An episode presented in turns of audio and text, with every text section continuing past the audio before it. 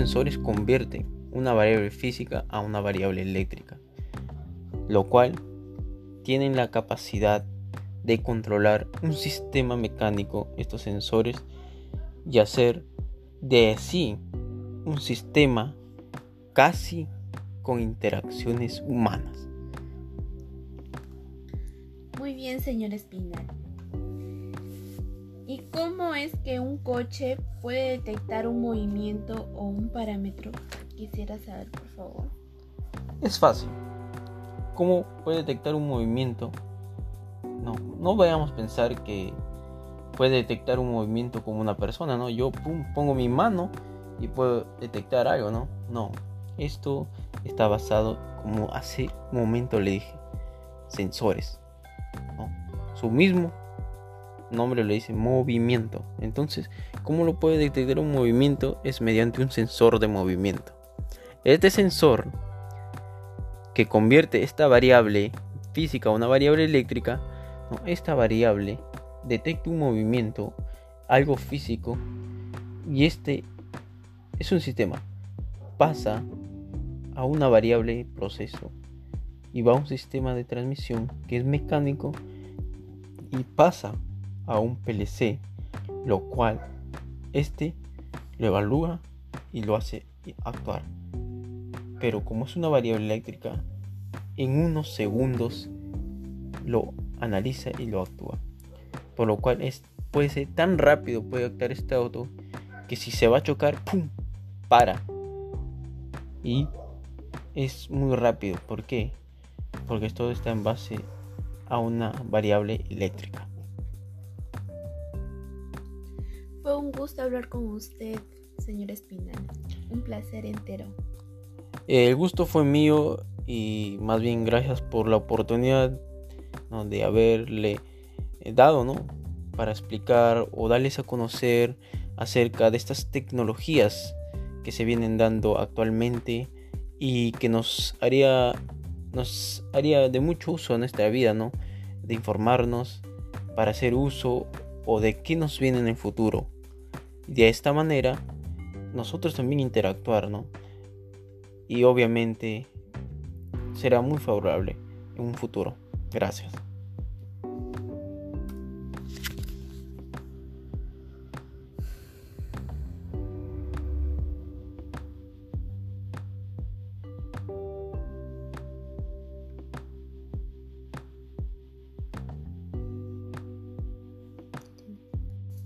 Buenas noches, Magíster Eden Valderrama. En esta ocasión tengo la oportunidad de presentar el siguiente tema denominado Robots y coches aprenden a ver en las esquinas. Mediante una entrevista, lo cual doy paso a la señorita Antonella Aguirre Izquierdo, lo cual hará un cuestionario acerca del tema.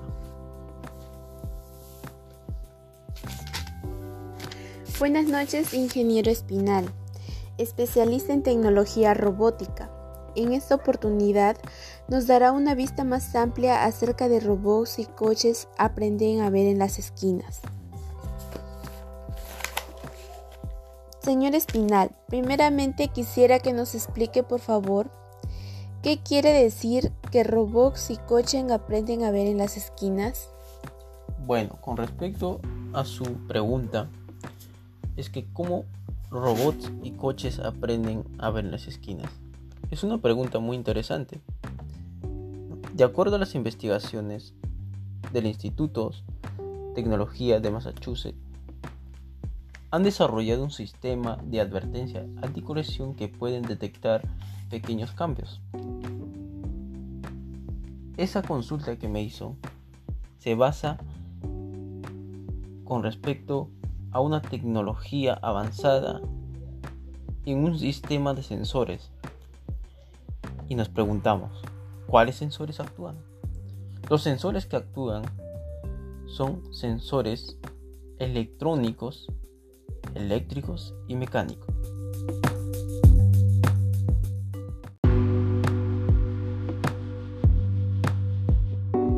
Los sensores convierten una variable física a una variable eléctrica lo cual tienen la capacidad de controlar un sistema mecánico, estos sensores, y hacer de sí un sistema casi con interacciones humanas. Muy bien, señor Espinal. ¿Y cómo es que un coche puede detectar un movimiento o un parámetro? Quisiera saber, por favor. Es fácil. ¿Cómo puede detectar un movimiento? No, no vayamos a pensar que puede detectar un movimiento como una persona, ¿no? Yo pongo mi mano y puedo detectar algo, ¿no? No, esto está basado, como hace un momento le dije, sensores. Su mismo nombre le dice movimiento. Entonces, ¿cómo lo puede detectar un movimiento? Es mediante un sensor de movimiento. Este sensor que convierte esta variable física a una variable eléctrica, esta variable detecta un movimiento, algo físico, y este es un sistema. Pasa a una variable proceso y va a un sistema de transmisión que es mecánico y pasa a un PLC, lo cual este lo evalúa y lo hace actuar.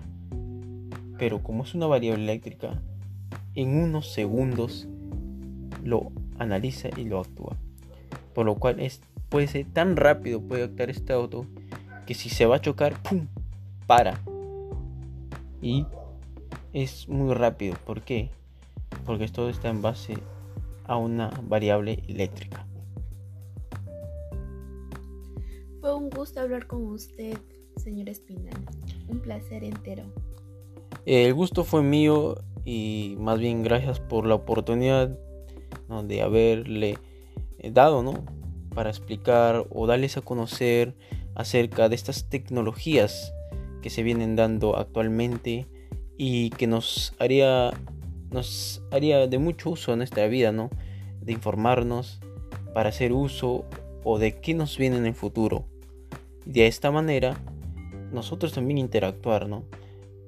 Y obviamente será muy favorable en un futuro. Gracias.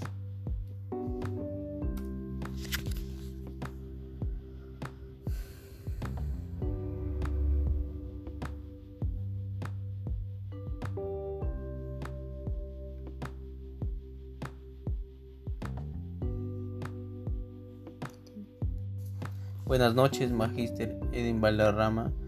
En esta ocasión tengo la oportunidad de presentar el siguiente tema denominado Robots y coches aprenden a ver en las esquinas.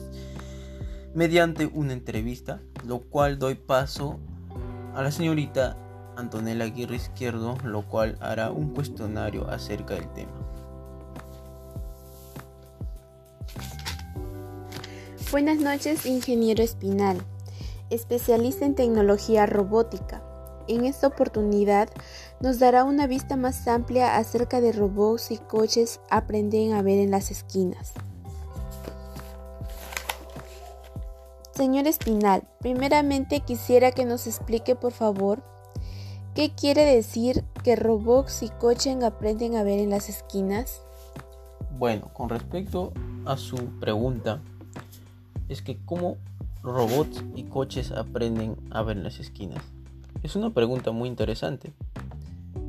De acuerdo a las investigaciones del Instituto de Tecnología de Massachusetts, han desarrollado un sistema de advertencia anticorrección que pueden detectar pequeños cambios. Esa consulta que me hizo se basa con respecto a una tecnología avanzada en un sistema de sensores. Y nos preguntamos, ¿cuáles sensores actúan? Los sensores que actúan son sensores electrónicos, eléctricos y mecánicos.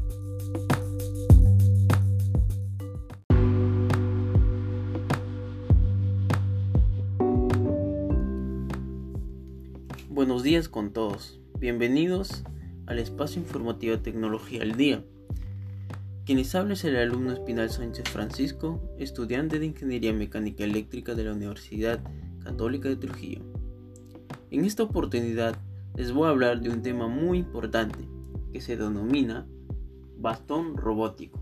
Si nosotros nos preguntamos en base a qué se desarrolló este proyecto, este proyecto se desarrolló en base a las dificultades que tienden a tener las personas de avanzada edad, de sí mismas, de las personas que tienen dificultades para caminar o de cierta edad, lo cual estas tienden a caerse o tropezarse. Por ejemplo, los bastones antiguos y los andadores ofrecen apoyo para el equilibrio, pero no son lo suficiente para evitar diferentes accidentes, lo cual el ingeniero Sunil Alwal, un profesor de ingeniería mecánica, mecánica eléctrica y rehabilitación generativa, nos habla de este proyecto, lo cual él se basa cómo encontrar una solución o una alternativa para estos ciertos problemas que aquejan nuestra sociedad, lo cual él implantó este robot o bastón robótico para poner un equilibrio o satisfacer esta necesidad a estas personas, lo cual este proyecto está desarrollado en base a sensores o diferentes equipos electrónicos, lo que ayudan a la persona a identificar ciertos problemas en un área determinado, lo cual, como nos dice el ingeniero Alguas, que este bastón o este andador proporciona un sentido ¿no? enviado por receptores ¿no? desde, los, desde la piel, los músculos, con sensores como lo estaba hablando hace un momento, sensores.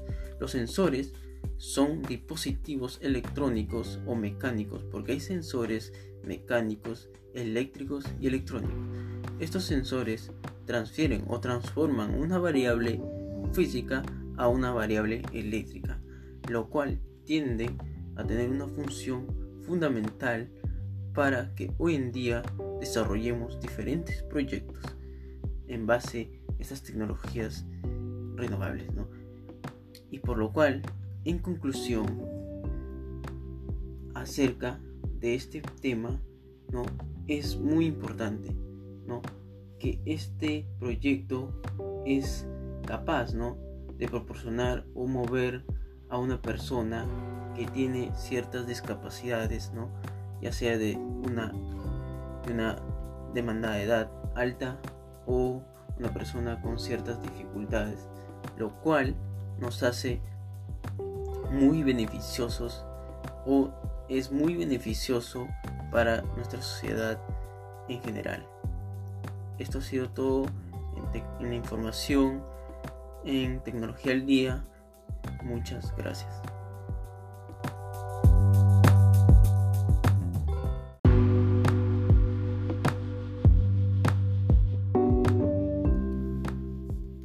Buenos días con todos. Bienvenidos al espacio informativo Tecnología al Día. Quienes habla es el alumno Espinal Sánchez Francisco, estudiante de Ingeniería Mecánica Eléctrica de la Universidad Católica de Trujillo. En esta oportunidad les voy a hablar de un tema muy importante que se denomina bastón robótico.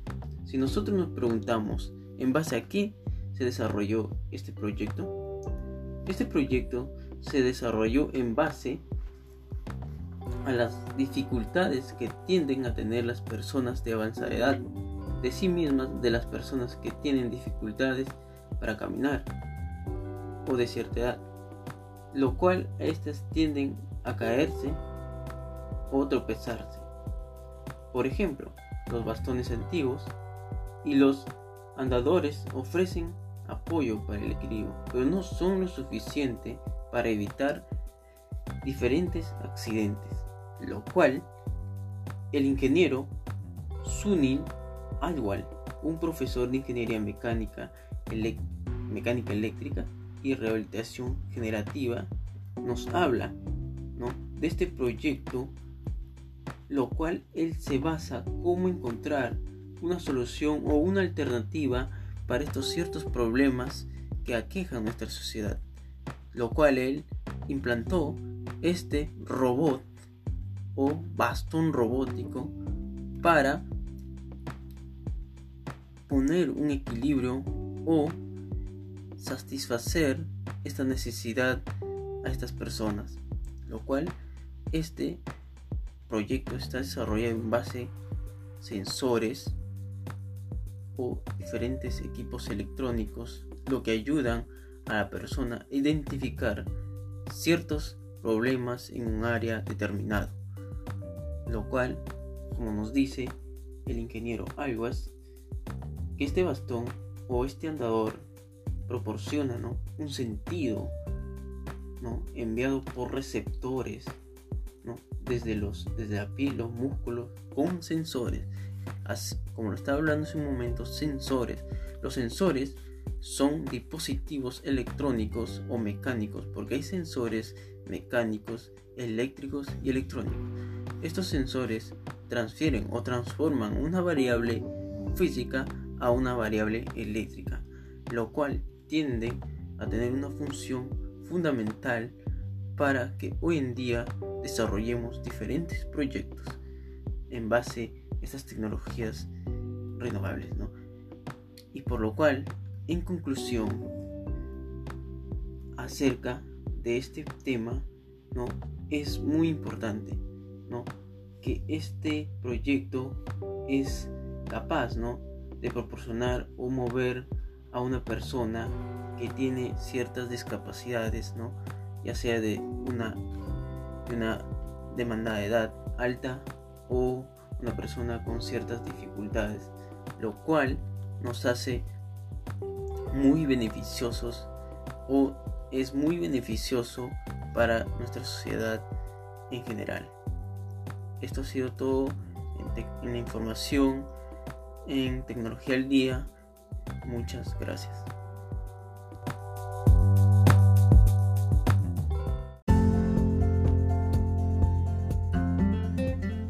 Buenos días con todos. Bienvenidos al espacio informativo Tecnología al Día. Quienes habla es el alumno Espinal Sánchez Francisco, estudiante de Ingeniería Mecánica Eléctrica de la Universidad Católica de Trujillo. En esta oportunidad les voy a presentar un tema muy interesante que se denomina una forma mecánica de reciclar espuma. Si nosotros nos preguntamos en base a qué se desarrolló este proyecto, este proyecto se desarrolló en base a las dificultades que tienden a reciclar espuma, como son la espuma de polieterano, que se hacen difícil de reciclar, como lo vemos a diario en nuestros asientos, sillones o los mismos colchones donde descansamos cada día.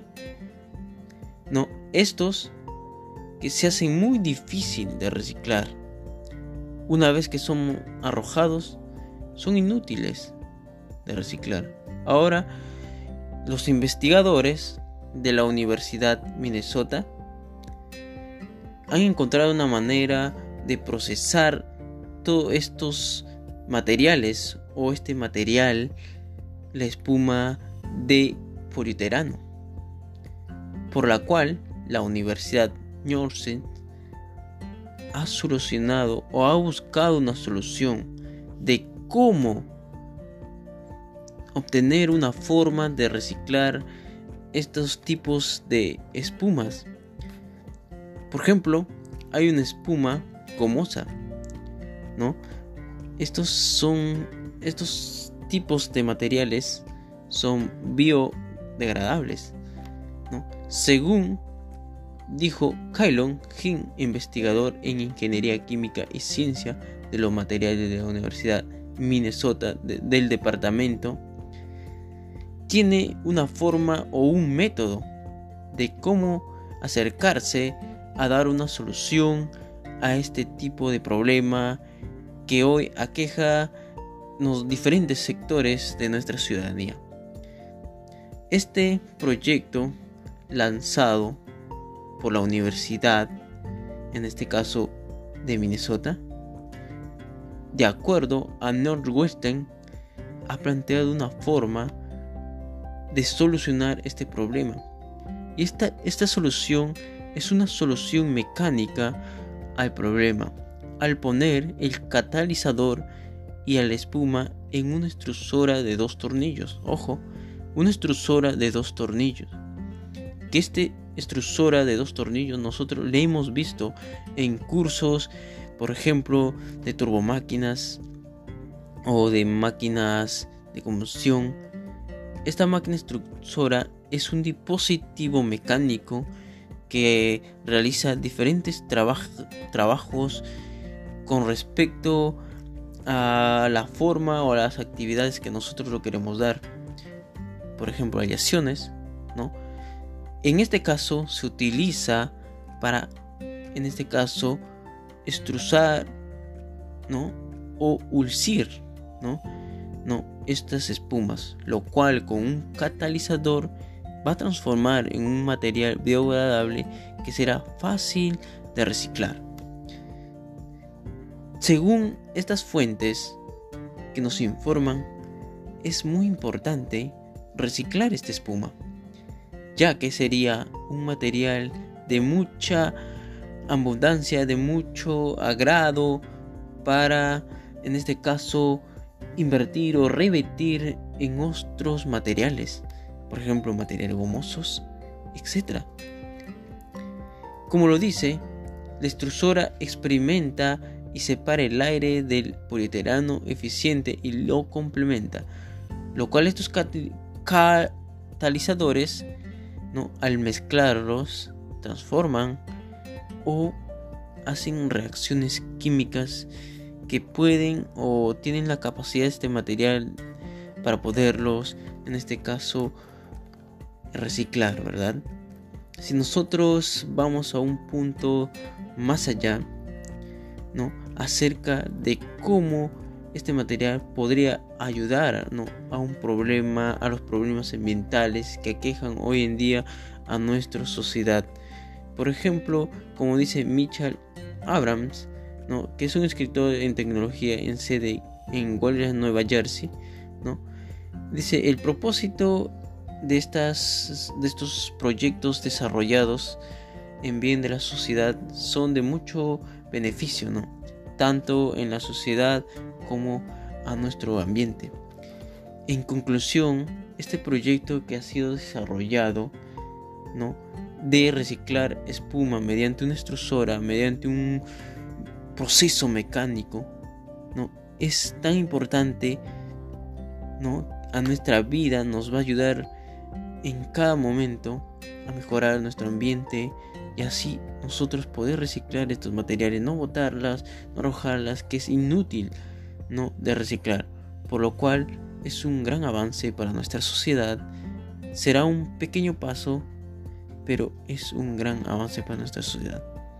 Lo que cual concluyo que estos proyectos son de mucha bacán, lo cual agradezco por su compromiso, ¿no?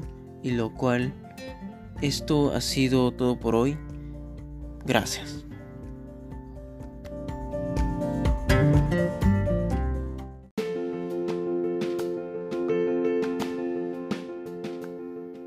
Buenos días con todos. Bienvenidos al espacio informativo Tecnología al Día. Quien les habla es el alumno Espinal Sánchez Francisco, estudiante de Ingeniería Mecánica Eléctrica de la Universidad Católica de Trujillo. En esta oportunidad les voy a hablar acerca de un tema muy importante que se denomina una simple ayuda respiratoria que puede ayudar a los pacientes con COVID-19 sin ventilador. Si nosotros nos preguntamos en base a qué se desarrolló este proyecto, este proyecto se desarrolló en base al gran problema que nos aqueja a nuestra sociedad. Y nosotros nos preguntamos, ¿cuál problema? El problema el COVID-19, un virus mortal que tiene la capacidad de ponernos a prueba nuestras respuestas o nuestras acciones hacia este problema. Lo cual como todos sabemos, hoy en día esta gran crisis sanitaria que ha provocado este problema nos ha hecho ir al más allá, como dice el ingeniero Noah Yuan, un ingeniero mecánico eléctrico chino, lo cual, como todos sabemos, en la primera parte de la crisis, el ventilador ha sido una de las grandes demandas. Superó severamente a la oferta. En California o en todo el mundo, como todos sabemos, lanzador ya sea mediante eh, diferentes sectores, lo cual este ventilador es un provecho para nuestra sociedad. Según la plantilla de ingenieros aeronáuticos para diseñar y construir un ventilador de puente simple, una máquina que se puede utilizar para tratar el COVID-19 o aquellos efectos menores del virus. Liberar ventiladores de UCI o como nosotros lo conocemos aquí en nuestro país, los de cuidado intensivo, para pacientes con necesidades urgentes, como todos sabemos, eh, fue un gran problema, ¿no? Como yo mismo lo pude ¿no? experimentar, que al momento de obtener esa enfermedad es difícil ¿no? de interactuar con otras personas, tenemos que estar aislados aún se hace más difícil y aún no hay un severo o un método de tratar esta enfermedad. Hoy en día hay como simples o como nosotros recién estuviéramos no experimentando algo o estamos experimentando. Así es hoy en día. Y uno de los grandes dispositivos que nos ayudan a realizar este tipo de tratamiento es un ventilador mecánico. Este ventilador mecánico es de mucho uso para nuestra sociedad y para salvar vidas, lo cual este dispositivo está alimentado por un motor de limpia parabrisas, es un motor obviamente monofásico o de corriente alterna 220, ¿no? Uno de una variedad de piezas y materiales disponibles en el mercado, como son neumáticos, tuberías, eh, por ejemplo, asimismo como todos sabemos, piñones, etcétera, diferentes, hasta un PLC, una pantalla, ¿no? que no está escrito en este tema, pero nosotros llevamos un bloque, un diagrama de bloque, lo que es un sistema de un ventilador mecánico, lo cual este mediante sensores, diferentes tipos de sensores, conduce un pequeño rueda giratoria, como está haciendo piñón, y que presiona la bolsa y controla el flujo de aire. ¿Y nosotros cómo controla? Mediante dispositivos o sensores ¿no? de control.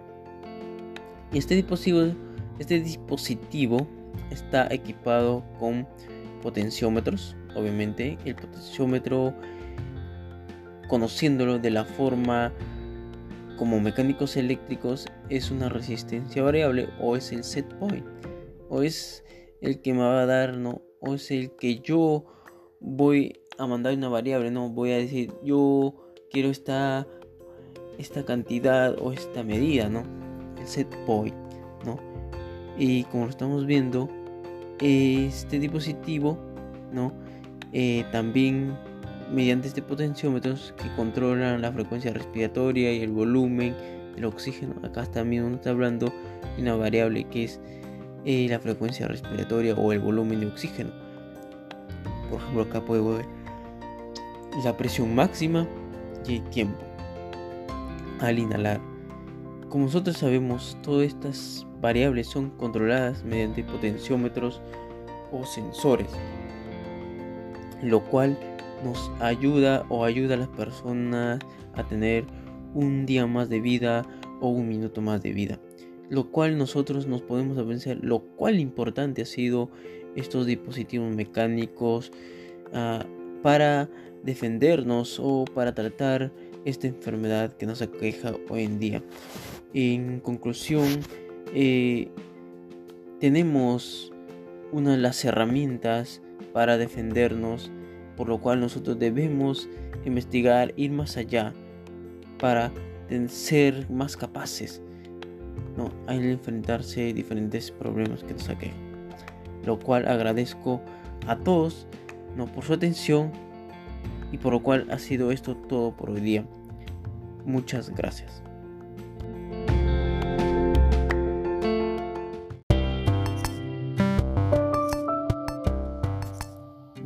Días con todos, bienvenidos al espacio informativo Tecnología del Día.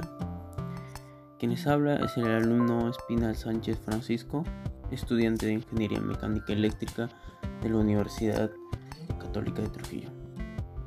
En esta oportunidad les voy a hablar acerca de un tema muy importante, que se trata de los aspectos de la eficiencia térmica de la turbina de gas. Como todos sabemos, con respecto a las características físicas, con respecto al modelamiento matemático, ¿no? Las turbinas de gas operan en base al principio de ciclo de Brighton, donde el aire comprimido es mezclado con combustible y quemado bajo condiciones a presión constante. Si nosotros nos podemos dar cuenta con respecto a estos eh, a estas máquinas de combustión, no son muy importantes hoy en día en la industria. Eh, actualmente son usados en, en, industrias, no mayormente mineras, eh, petrolíficas, etc. En este caso, como todos sabemos, mediante el principio del ciclo de Brighton, una turbina, ¿no? Eh, el gas con su máxima eficiencia, ah, con aproximadamente dos tercios de trabajo, eh, al usar un aire comprimido, el aire comprimido no de un tercio está disponible siempre para generar electricidad o impulsar un dispositivo mecánico. ¿no? Como por ejemplo, se puede decir ¿no? de, un, de un almacén o de un recíproco de energía. Esto va a ser generar electricidad mediante un sistema, en este caso mecánico, para en este caso transformar energía eléctrica. Con respecto a este, ¿no? a este fantástico cambio de energías, podemos decir que la máxima eh, velocidad nominal puede llegar hasta 3500 HP. Según los estudios de Chungwans Radi, eh, en este caso una en este caso una turbina ¿no? mediante aire comprimido o diferentes sistemas mecánicos es muy importante hoy en día en este caso en la industria lo cual mediante eh, diferentes sectores o empresas que usan o están de la mano de estos sistemas mecánicos es muy importante no en la cual todos nosotros como ingenieros mecánicos eléctricos debemos tener en cuenta o debemos estar bien capacitados con respecto a estas diferentes máquinas y dar una solución más eventual ¿no? con respecto a estas máquinas de en este caso turbinas lo cual en conclusión podemos decir que esta turbina tiene un principio fundamental, ¿no? Donde cual se constituyen todas sus características, que es el principio de Brighton, ¿no? Lo cual nosotros de ahí podemos ¿no? organizar diferentes tipos de conclusiones ¿no? acerca de una máquina o una turbina. ¿no? En conclusión, eh, podría definir que la turbina hoy en día es una máquina muy importante, ¿no?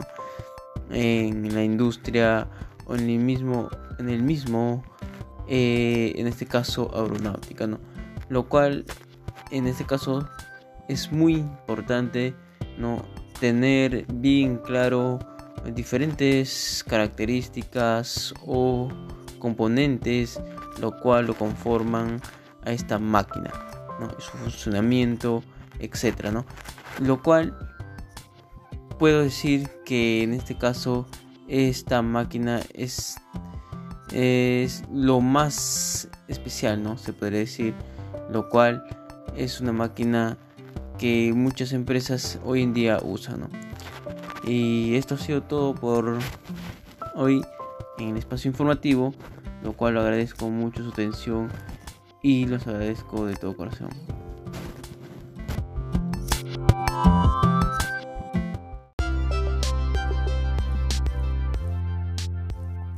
Buenos días con todos. Bienvenidos al espacio informativo Tecnología al Día. Quien les habla es el alumno Espinal Sánchez Francisco, estudiante de Ingeniería Mecánica Eléctrica de la Universidad Católica de Trujillo. En esta oportunidad les voy a presentar un tema muy interesante que se trata dar trabajo de diseño a las máquinas. Su mismo nombre o su mismo tema central ¿no? nos dice que dar trabajos de diseño a las máquinas. ¿A qué se refiere esto? Se refiere que cómo intercambiar un trabajo de un humano que tiene de mucho tiempo de dedicación de hacer un tipo de diseño, ¿no? Y reemplazarlo este tiempo de trabajo por un tiempo de diseño por una máquina. Obviamente sería vendría a ser un punto de automatización.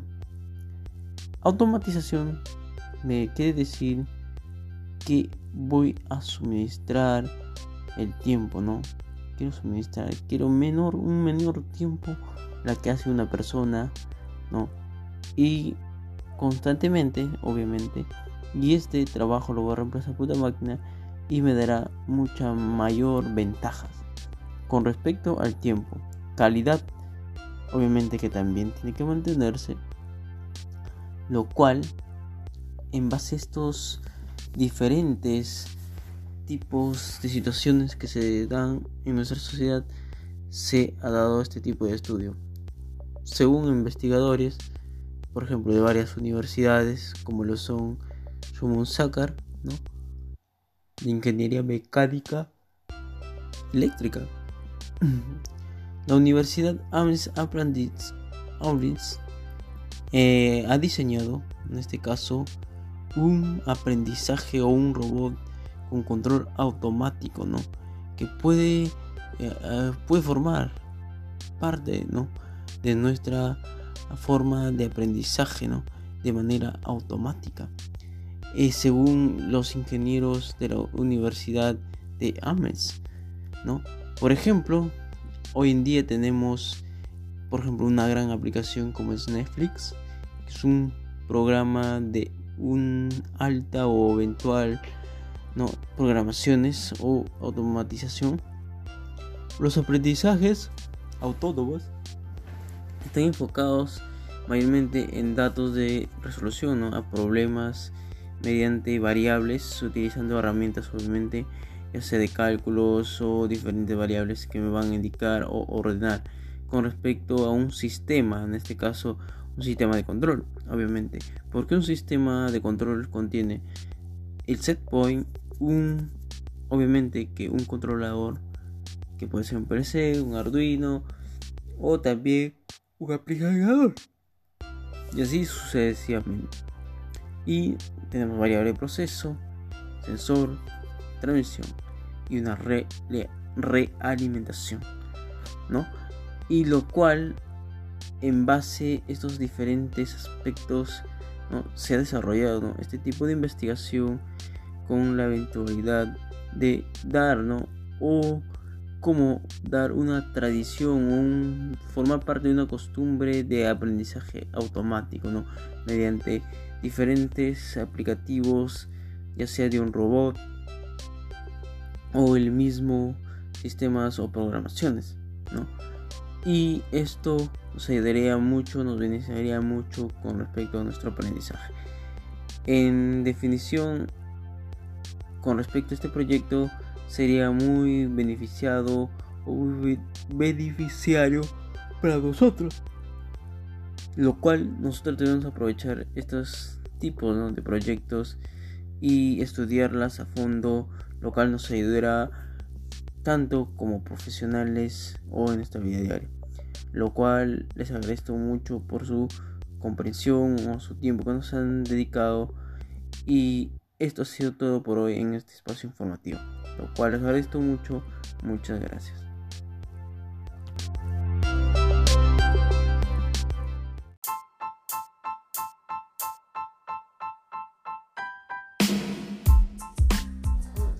Buenos días con todos.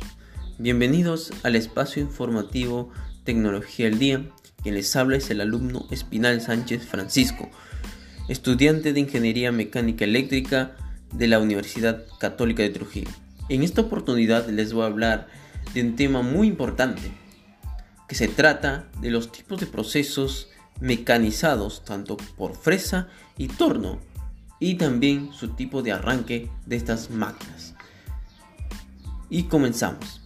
Primeramente, para un proceso de torno o el proceso mecanizado por torno, no es el arranque de viruta para ellos darle forma al material o a la pieza mediante cuchillas diferentes tipos de cuchillas ¿no? que sirven para diferentes eh, operaciones ¿no? lo cual lo cual este proceso cuenta con diferentes operaciones para llegar a un producto final, ya sea como, por ejemplo, un eje, una bocina, una tuerca.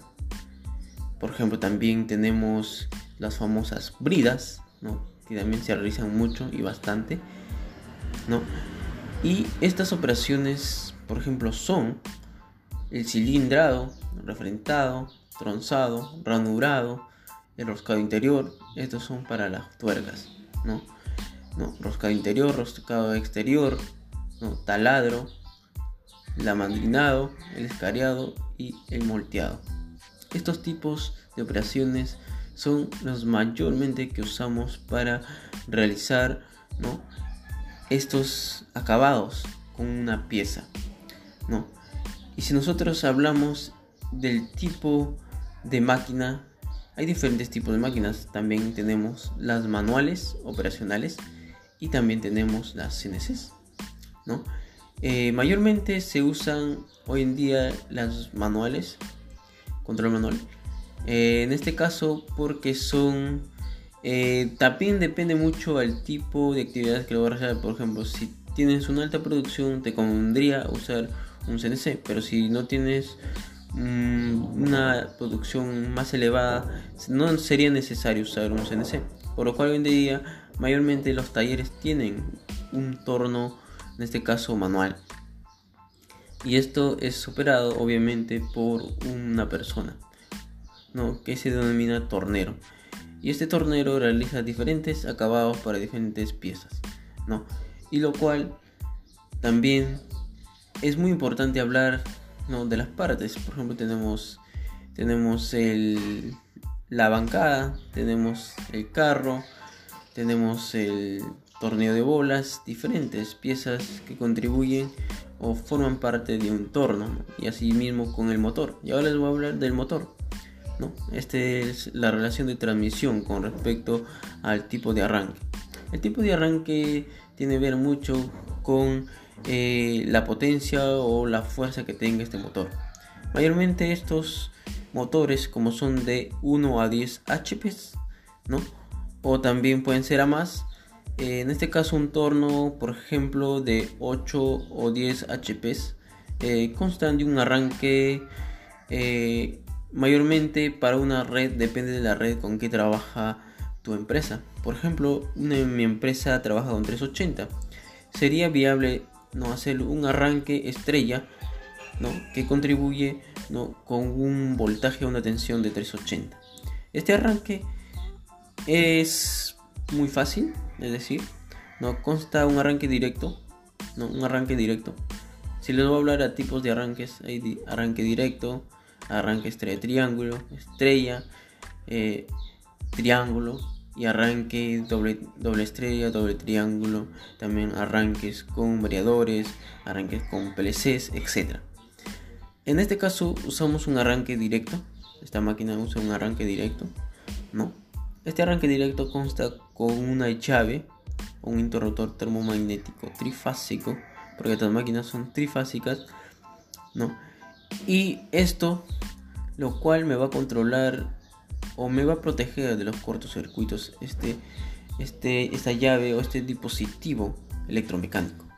Y también tenemos un contactor, un contactor que tiende o tiene una bobina, ¿no? Este contactor, lo cual me va a servir o lo voy a denominar como contactor de motor. Y también tenemos un relé, ¿no? Para protegerlo de las sobrecargas, ¿no? A mi motor. Este arranque directo es un arranque bien sencillo. Bueno, en sí no me, no me va a bajar ni me va a subir la corriente nominal. No, va a trabajar en ciertos parámetros con de 0 a 10 HP. Pero si yo trabajo con 15, 20 HP, no me va a ser útil ese tipo de arranque. No, porque la corriente, en este caso, la corriente pico va a ser demasiado. ¿no? Y así. En este caso, si yo quiero trabajar, digo, no, hoy, pero qué contactores, qué tipos de interruptores o relevo usar, ¿no? Es fácil. Uso la fórmula, ¿no? De mi corriente nominal que es igual a la potencia sobre 2pi por, en este caso, por la raíz de 2 o de 3, depende si es trifásico o monofásico, por, en este caso, por la frecuencia. ¿Verdad?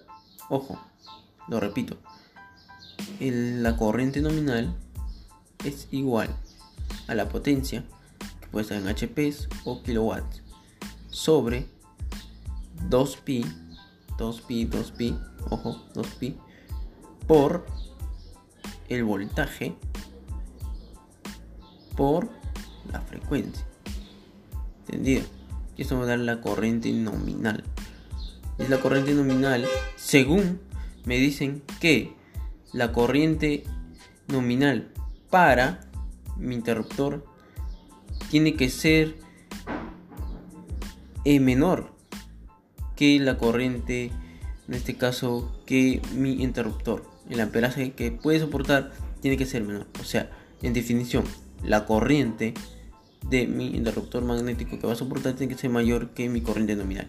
Y así sucesivamente voy sacando tanto para mi contactor. Mi contactor tiene que ser eh, mayormente, tiene que ser la corriente que tiene que ser mayor, mayor que la corriente nominal. Y así, etcétera. Y así diferente. Tanto el proceso de fresado, que mayormente lo uso para hacer diferentes acabados, tanto como canales, ¿no? que tiende una fresa con diferentes filos, ¿no? con cuatro, ¿no? que este me va a dar un giro rotacional para diferentes acabados. Y también lo puedo usar para diferentes acabados no mencionables, inmencionables, que voy decir, Y su, arranque también puede ser un arranque directo, un de triángulo, diferentes tipos de arranque. Como lo estaba explicando, el tipo de arranque no directo. Si les hablaría de diferentes arranques nos pasaría mucho tiempo porque son temas muy amplios. ¿no? Y de esta manera voy terminando con el espacio informativo. Eh, espero que les haya gustado este tema que es muy importante en la industria hoy día. Lo cual concluyo que es muy importante hacer estos tipos de procesos. Lo cual los agradezco mucho, gracias por atención, gracias.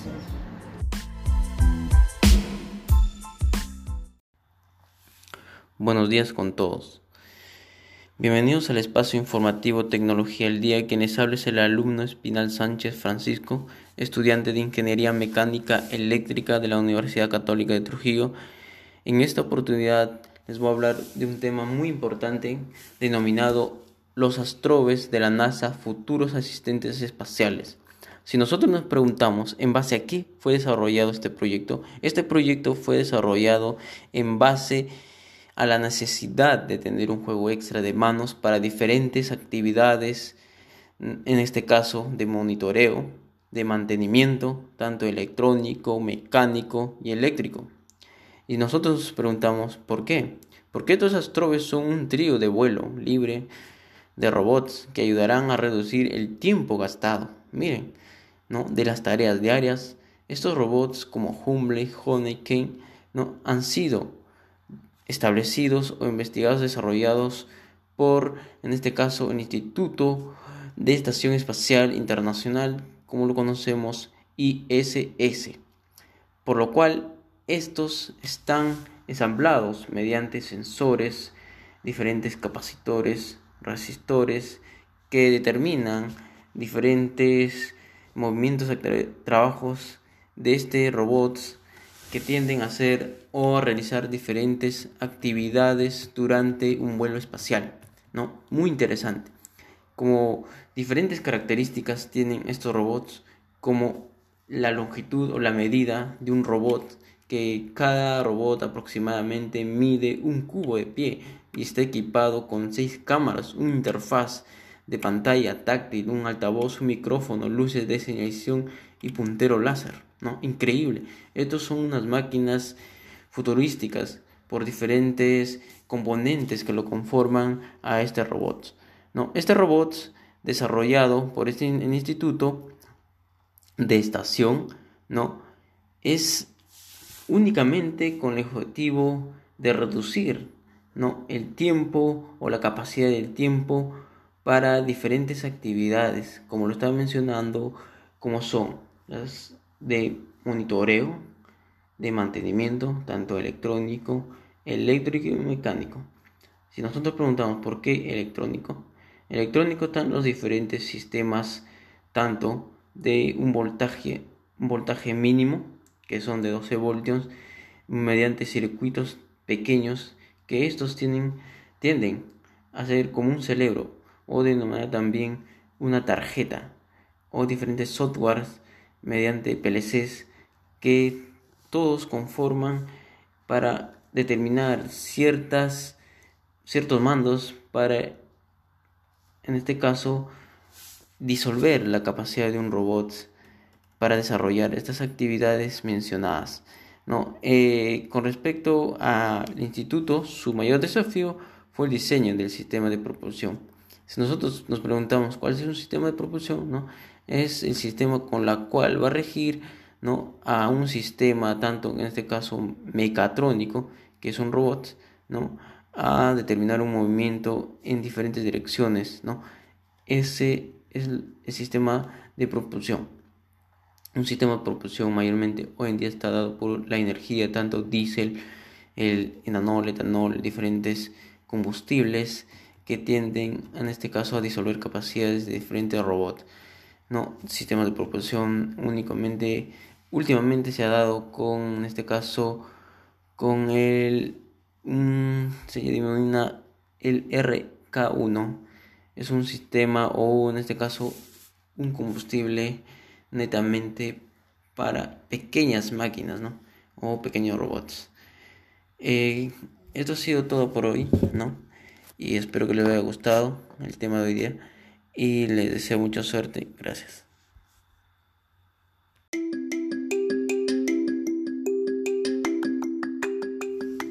Buenos días profesor. En esta oportunidad le voy a presentar mi examen final del curso seminario mecánico eléctrico. Para empezar, buenos días con todos. Bienvenidos al espacio informativo Tecnología al Día quienes habla es el alumno Espinal Sánchez Francisco, estudiante de Ingeniería Mecánica Eléctrica de la Universidad Católica de Trujillo.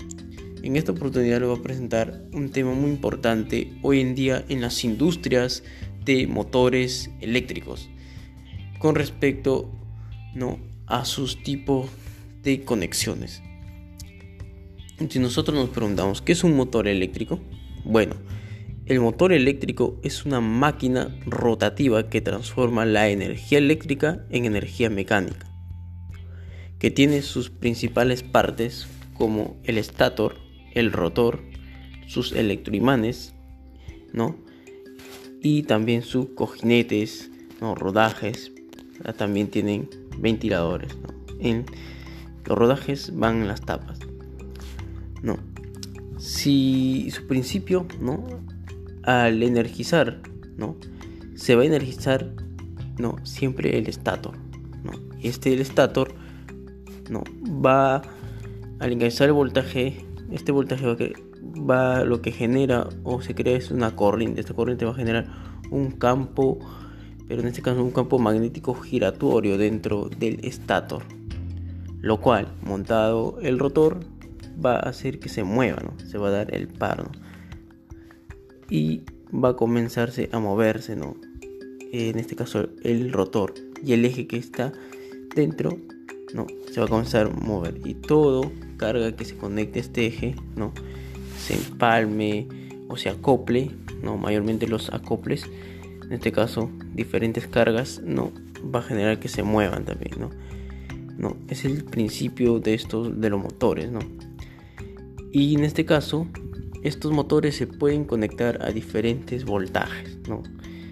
Y, pero no solo se puede hacer una conexión para todos estos voltajes, ¿no? Ahí está la cosa, ¿no? Entonces, ¿qué hago? ¿No? Siempre se va a conectar un tipo de... se va a conectar a un voltaje con una determinada conexión, ¿no? Para cada voltaje.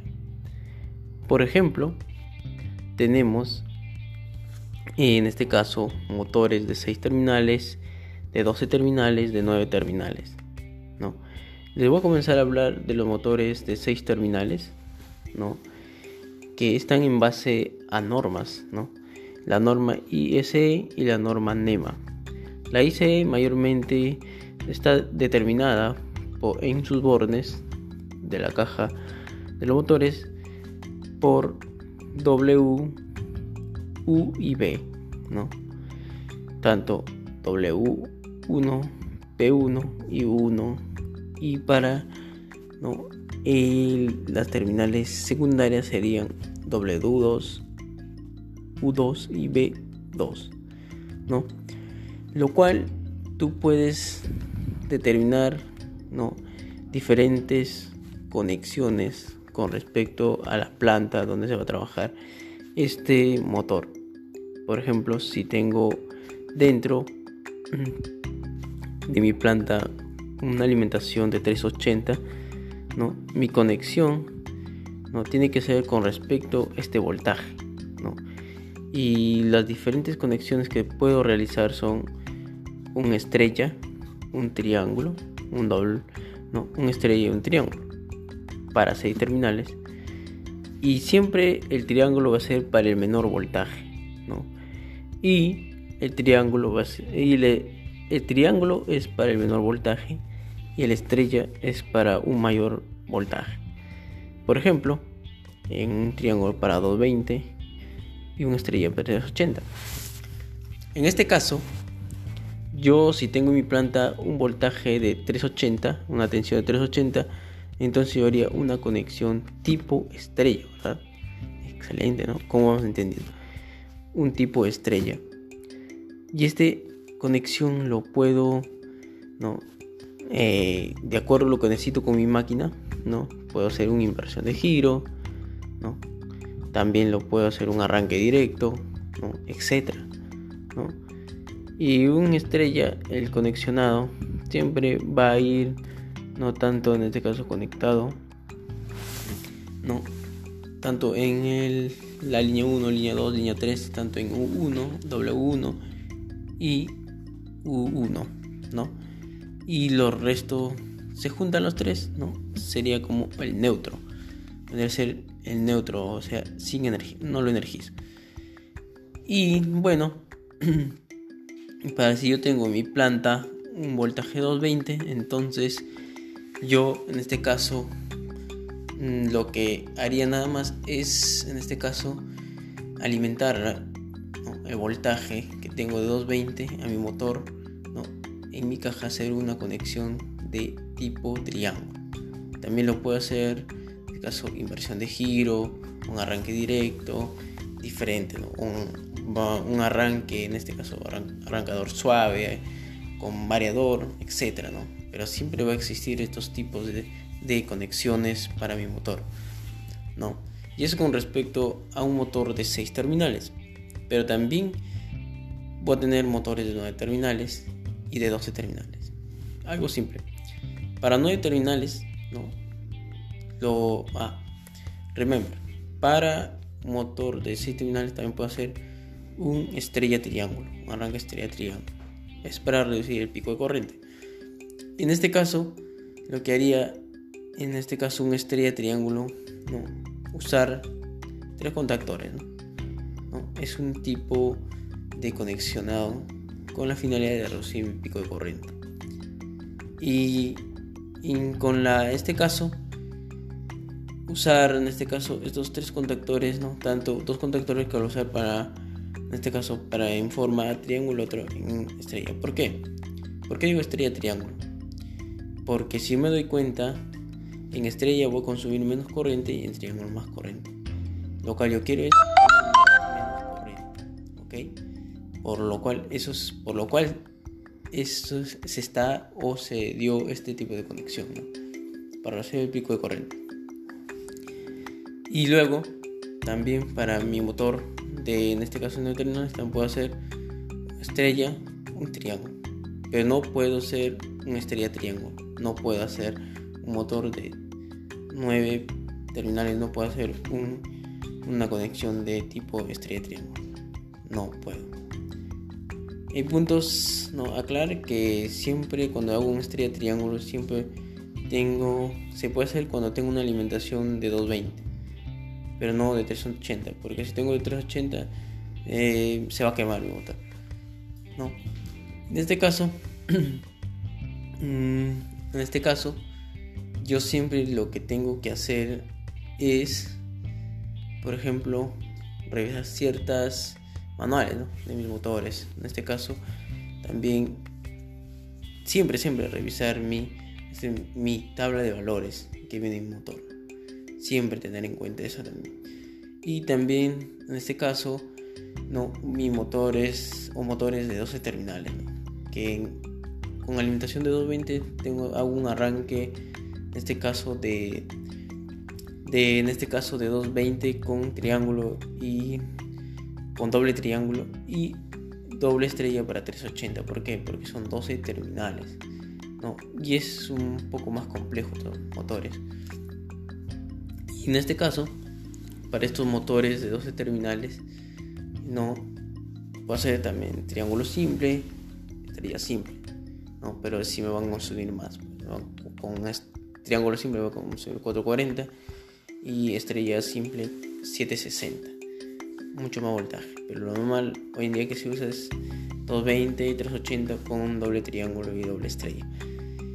Y así sucede sucesivamente. Lo cual es importantísimo este tema, ¿no? Hacer un seminario acerca de esto es increíble, porque a saber motores, conexiones, porque va a servir mucho para, este caso, automatizar también estos motores o ciertas, en este caso, ciertos puntos, en este caso de industria, ¿no? de fajas, etc. Es importantísimo. Y para 12 terminales, un motor de 12 terminales se rige la norma NEMA, ya que están regidos por la letra T. 1T, 2T, 3T, hasta 12T, etc. Y en este caso, eh, estos 12 terminales son para motores ya mucho más grandes, pues, que si estamos hablando más o menos ya de 15 HP para arriba, 10 HP para arriba. Son ya, tienen un mayor torque.